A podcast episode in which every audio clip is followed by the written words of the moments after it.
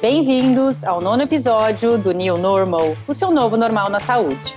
Hoje vamos falar sobre epilepsia e cannabis medicinal.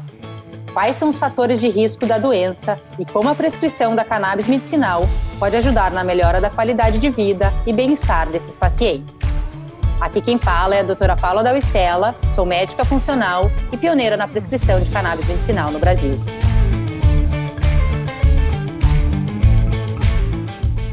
Então, o New Normal traz a mensagem do novo normal na saúde, uma nova realidade na quebra de paradigmas, na nova forma de entendermos o corpo humano e seus processos fisiológicos e o quanto os nossos hábitos se relacionam com as nossas doenças, para podermos ser o protagonista da nossa própria história.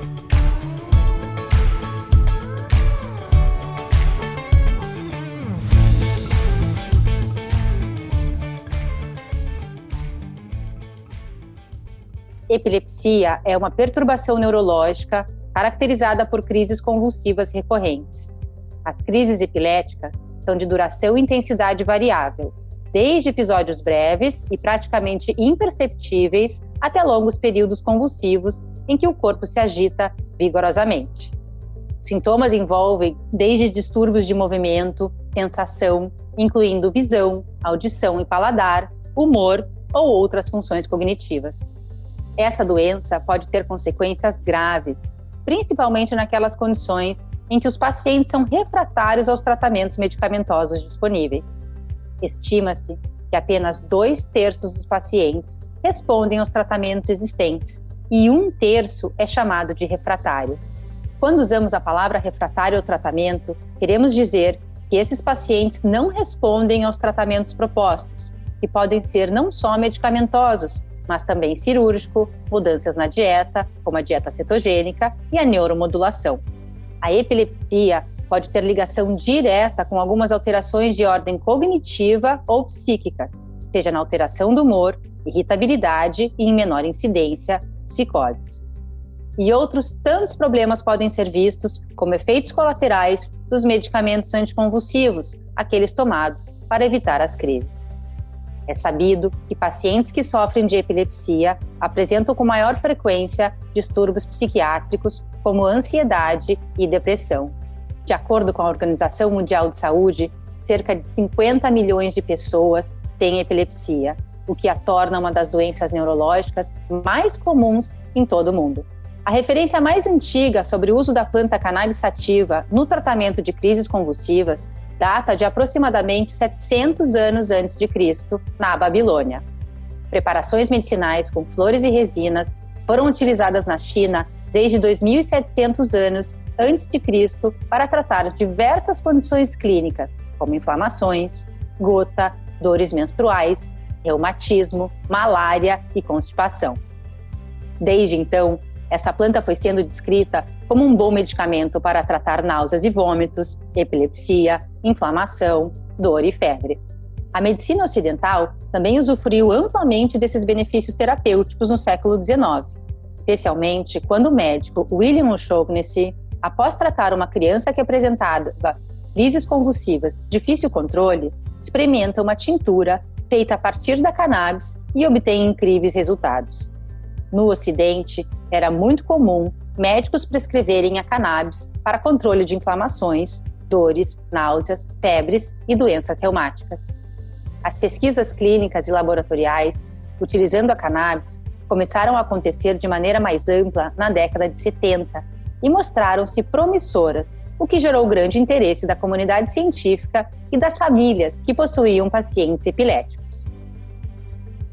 Na década de 80, pesquisadores de Israel, do grupo do professor Rafael Mechulan, junto com o grupo brasileiro, liderado pelo professor doutor Elisaldo Carlini, foram os primeiros a conduzir um estudo controlado com canabidiol em adição à terapia medicamentosa convencional em pacientes com epilepsia refratária. Nesse estudo duplo cego, 15 pacientes foram randomizados para receber o tratamento por quatro meses e meio. Os resultados apontaram uma melhora significativamente maior no grupo que recebeu o CBD, no qual sete de oito pacientes obtiveram melhora no estado da doença, enquanto apenas um dos sete pacientes que receberam o placebo foi observado melhora significativa. Apesar dos resultados extremamente promissores obtidos por Carline e outros grupos, o impacto da política da guerra às drogas sobre as pesquisas e o uso da cannabis medicinal foi tão grande que somente em 2005 um novo relato sobre estudos clínicos com canabidiol no tratamento de epilepsia foi feito. Vale lembrar o contexto histórico da década de 70, onde o presidente americano Nixon lança a campanha de guerra às drogas, com o intuito de definir e reduzir o comércio ilegal de drogas. Essa iniciativa inclui a cannabis na classificação americana Schedule I, que é como denominamos as drogas sem valor farmacológico e com alto poder de abuso. Uma classificação bem diferente da realidade, pois é sabido que a cannabis possui diversos benefícios terapêuticos em seres humanos e também pode tratar algumas doenças em animais. Atualmente, já existem diversas comprovações científicas sobre o efeito positivo do uso do canabidiol no tratamento da epilepsia, principalmente em crianças, que até ganham mais destaque na mídia pelas suas histórias de vitória com o uso de medicamentos à base de canabinoides. Algumas síndromes refratárias, como Lennox-Gastaut e Dravet, podem fazer uma criança chegar a ter mais de 80 crises convulsivas por dia, e o uso de medicamentos derivados da cannabis, mas principalmente o canabidiol, vem mostrando resultados bastante promissores, com incríveis reduções, a ponto de algumas dessas crianças ficarem completamente livres das crises epiléticas. O canabidiol é um dos fitocannabinoides encontrados na planta cannabis sativa e é bastante reconhecido por suas propriedades anti-inflamatórias, antioxidantes, neuroprotetoras e imunomodulatórias. Ele não causa nenhuma alteração na percepção da realidade, mas possui atividade psicoativa, pois tem ação ansiolítica e antidepressiva. Em 2014, a Anvisa permite que médicos possam prescrever medicamentos derivados da cannabis, mas só no ano passado cria uma regulamentação de exceção para essa classe de medicamentos, permitindo sua venda nas farmácias, após as empresas adequarem suas regras de produção e manufatura, como qualquer outro medicamento disponível no Brasil. Quem precisa de acesso a esse tipo de medicamento sabe que ainda existem muitas dificuldades, como poucas opções com diferentes composições de canabinoides, preços inacessíveis, ausência de testes de laboratórios para verificação de componentes, de qualidade e toxicidade. É importante quebrar o mito que o uso da cannabis mata neurônios, porque, na verdade, na dosagem certa e recomendada por um especialista, esse efeito é totalmente o contrário. Estudos demonstram que alguns fitocannabinoides podem promover o nascimento de novos neurônios e ajudam no seu desenvolvimento e maturação. Também sabemos que os fitocannabinoides são anti-inflamatórios e antioxidantes, melhorando processos relacionados à neuroinflamação, como nos casos das doenças neurológicas. Para muitos médicos do mundo inteiro, a cannabis é um medicamento seguro para serem administrado em humanos, com resultados excelentes e poucos efeitos colaterais. Vivemos a mudança da relação que tínhamos com esse medicamento e dos tratamentos médicos possíveis, assim impactando de forma expressiva na vida dos pacientes.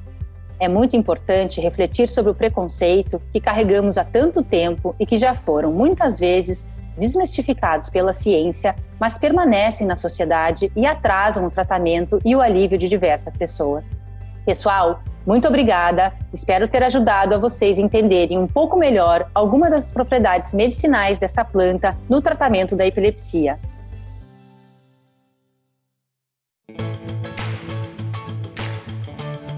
Pessoal, muito obrigada. Espero ter ajudado a vocês entenderem um pouco melhor algumas das propriedades medicinais dessa planta no tratamento da epilepsia.